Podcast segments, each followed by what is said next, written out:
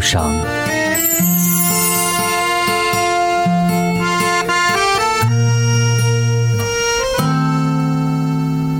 你好，欢迎收听《一首忧伤》，我是林奇。在过去两个月的时间里面，通过这个网络的电台，我共同的把我喜欢的音乐和我生活当中关于情感、关于生活本身、关于理想、关于梦境等等等等，通过网络的形式来一起跟你分享。之前总会抽取一点的时间，把每天的歌曲做一个梳理，然后写成简简单单的文字。也是通过在家里简单的录音设备，然后把它们传递在你的心里。当然，前提是你在每个晚上，或者是任何一个可以让你放松的时候，你都可以打开 APP，通过这个简单的、最直接的方式，和我来进行一场奇妙的相会。这种相遇本身，应该把它们叫做缘分吗？还要告诉你的是，今天是全国爱耳日，也是我跨入十八年主持行业当中的纪念日。我非常的感谢，在过去的十八年当中，所有给予我帮助、鼓励，还有尊重我选择的人。如果没有他们，也许不会坚持到十八年。人生没有太多的十八年，坚持本身就是一件让我们欣喜和值得歌颂的事情。所以，当你也并没有规划自己的下一个十八年会是什么样子的时候，不妨坦然，不妨让它随遇而安。也许周密的计划比不上一个变化，也许你规划的未来如此的缜密，但是生活却拨弄了它两下，让你发生了翻天覆地的奇遇。这是生活的美妙之处，我们或许无力改变，但是要学会坦然、欣喜面对以及接受。今天我们要聊到的是死亡。也许你会想，接下来的时间里面。我们会讲恐怖故事吗？并不是如此，在流行歌曲当中，有很多的作品触及到了这个严肃的命题。而关于死亡，我个人觉得它非常的神秘、未知，因为还没有触及，所以它变得有一点点的吸引，但却是恐怖的。我最近的接触死亡的经历，是父母相继离开我，那是在我人生当中最灰色的记忆。但是，却让我明白，死亡离自己是如此的接近。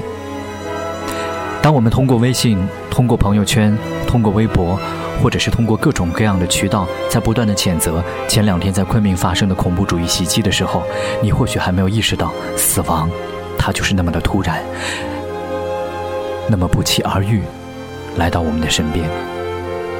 死亡本身是一个可以预期的结果。我们每一个人活到现在，是为了死得更慢一些，所以我们努力的生活和命运做着抗争，在这个过程里面尝遍了酸甜苦辣。我的观念是，不管如何，不要让生命留白。当你年轻的时候，拥有可以浪费的年华，何不勇敢一点？当你觉得时光永逝，勇气不在的时候，不妨踏实和安稳一点，享受当下。生活本身和生命交织在一起的时候，就是非常的可笑。在这个可笑的过程当中，我们似乎也是扮演着不同这样或那样的角色，在不同这样或那样的人的心目当中，我们画上了不同的脸谱。但是，不论你扮演的是谁，我们终究将会走向死亡。在很多宗教的书籍当中，死亡并不是人生的终点，而是另外的一个起点。在这个起点当中，我们每一个人不断的修行，不断的适应，不断的体会，也不断的结下善缘，或者是恶果。我总相信人心是向善的，在很多的时候，我们的潜意识和本能的反应当中，会体现出一个善良人应该做的本能。在这种本能的维系之下，社会才可以更加的进步，而我们也可以用自己所付出的点滴的爱，来形成一个温暖的氛围。这种爱，就存在你和我的身边。想想看，从出生到成长，到现在，也许这十几、二十年、三十年、四十年，或者是更长的一段时间里边，我们来来往往，也逐渐的体会到了酸甜苦辣。在这种喜怒哀愁当中，我们变得成熟，也变得麻木，变得敏感，也变得缺乏安全感。这种复杂和矛盾，起因于复杂的社会成因。在社会的某种思潮和形态之下，我们似乎变得更加的小心翼翼。但是，请你问一问自己：是否安全感也会让我们变得自私，让我们变得保守，而不愿意付出呢？最原始的爱，孕育了我们的生命。在这个生命的体系当中，父亲、母亲、长辈、兄弟姐妹，成了我们人生当中最好的保护伞。但是，谁都将面临老去，谁也会担心：我老了，我死了，你怎么办？所以在很多的影视作品当中，我们看到白发苍苍的老人，互相牵着手。凝视着对方，悠悠的叹气说：“我只希望你能够死在我之前，让我去承受没有你的痛苦。”这种决然、毅然，用宽厚的爱所支撑的死亡，就是人生当中最无私的一份礼物。范晓萱早在绝世名伶的专辑当中。就曾经的忧叹：如果我先死了怎么办？我还没有跟你结婚，我还没有跟你生小孩，我还没有跟你好好的来过一辈子。如果我先死了，我们就住进同一个棺材。浪漫的至死主义，在这里令人动容。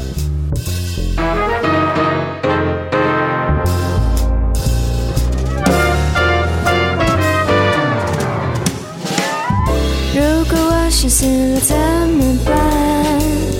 还没跟你结婚，还没生小孩，不能一起泡澡，一起睡觉，一起看录音带。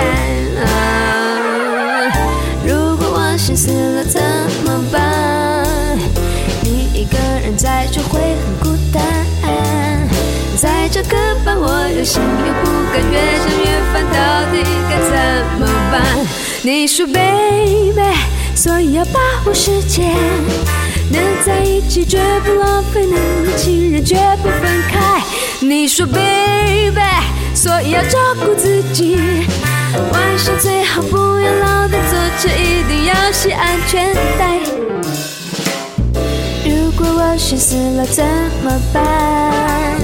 还没跟你结婚，还没生小孩，泡澡，一起睡觉，一起看录音带。啊，如果我先死了怎么办？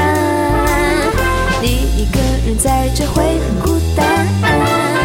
再找个伴，我又心又不甘，越想越烦，到底该怎么办？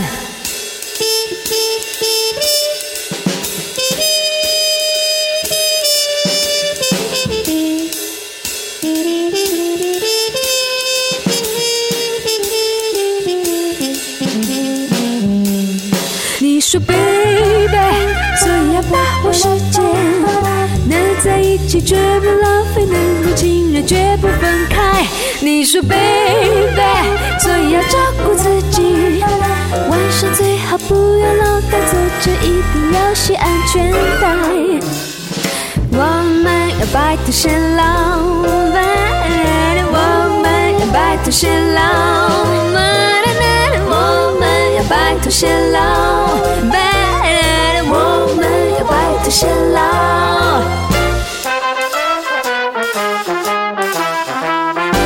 我们要白头偕老，进同一个棺材。欢迎各位继续收听《一首忧伤》，我是林奇。今天的话题或许会让你感到悲伤，因为面对着我们没有办法触及到的死亡。它太过于未知、神秘，并且让我们感觉到恐怖。在很长的一段时间里面，我要去面对父母离开我的结果。我觉得人生的功课当中，所要面对的是接受，接受这种人生的改变，然后客观的对待它。当你换一种角度去看待往来的经历的时候，也许经过了时间的沉淀，它会变成了另外的一份礼物，让你懂得珍惜，让你明白，活在当下，不留遗憾，是多么的重要。过去的半个月的时间里面，我每个周末都要参加中国好歌曲的媒体评审工作，身体非常的劳累，但是一到周末的时候，整个人却像是通了电。我记得在录一场节目的时候，有一个小个子的男生，他戴着眼镜，不善言语，默默地走上了舞台。他的身后安静地站着一个姑娘，为他来伴奏。这个男生的名字叫做莫西子诗。后来查阅了他的资料，知道了莫西子诗是彝族的音乐人。在二零零八年的时候，就推出过自己的专辑和作品，同时也和非常独立和著名的音乐人合作过之前的一系列的音乐作品。他在舞台当中有一些木讷，不善言语，而这种沉默，却恰好的给了我们这些媒体评审一种神秘的氛围。他的歌曲非常的有趣，叫做《要死就一定死在你手里》。你没有点燃过的火焰，不能够叫火；你没有触摸过的石头，不能够叫做宝石。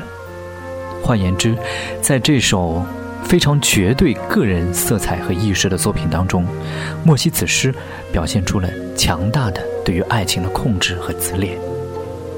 因为只有我爱你，那才是爱；也正是因为我拥有你，你。才可以得到这个世界上最完美的拥抱。这或许就是莫西子诗吸引了背后的那个姑娘，安静地站在他的身旁，为他弹奏，一弹就是五年。这个来自于日本的女孩已经熟悉了莫西子诗的一切，也了解了他在音乐的理想当中所绘制的那个版图。但值得庆幸的是，他们可以一起。期盼着死亡的到来，在这个过程里边，他们燃尽生命，不留遗憾。所以，当莫西子诗唱完了这首歌曲的时候，我毫不犹豫地为他投了一票。而结果，留给你在最后一场的中国好歌曲的个人导师排名战当中去看吧。它的确是造就了一个奇迹，打动人心的力量。所以，死亡在这个时候为我们所营造的是一种希望。我们看到了一种甘愿付出所有，在人生的旅途当中携手奔涌向前的场景。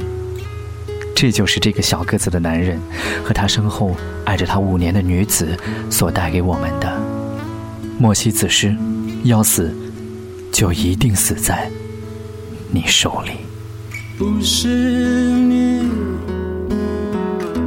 亲手点燃的，那就不能叫做火焰。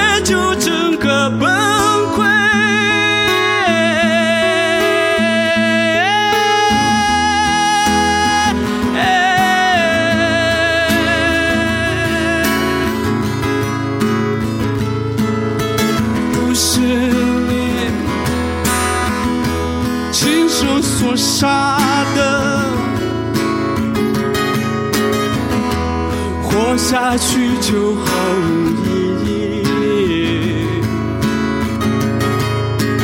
你呀你终于出现了，我们只是打了个招呼。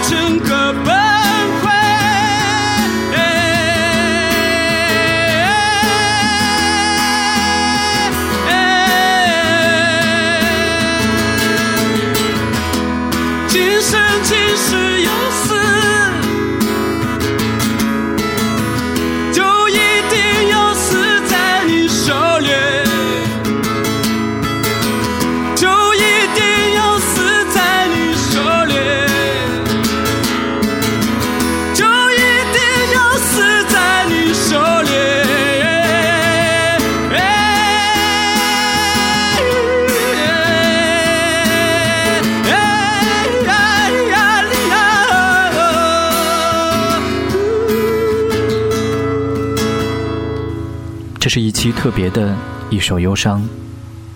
我第一次不用写稿件，只是把自己的想法来告诉你。我们谈究的是一个严肃的话题，但是我只是很浅薄的聊到了自己的体会。在音乐当中去体会人生，这是一件非常有趣的经历。也感谢各位能够通过 APP 的形式和我一起一首忧伤。你可以在微信当中来检索 DJ 林奇，D J L I N Q I。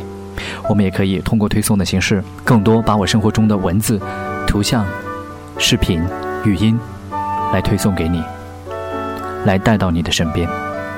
今天就到这里吧。不管你是晚安、早上好、午后，任何的时刻，记得在一首忧伤。我等你。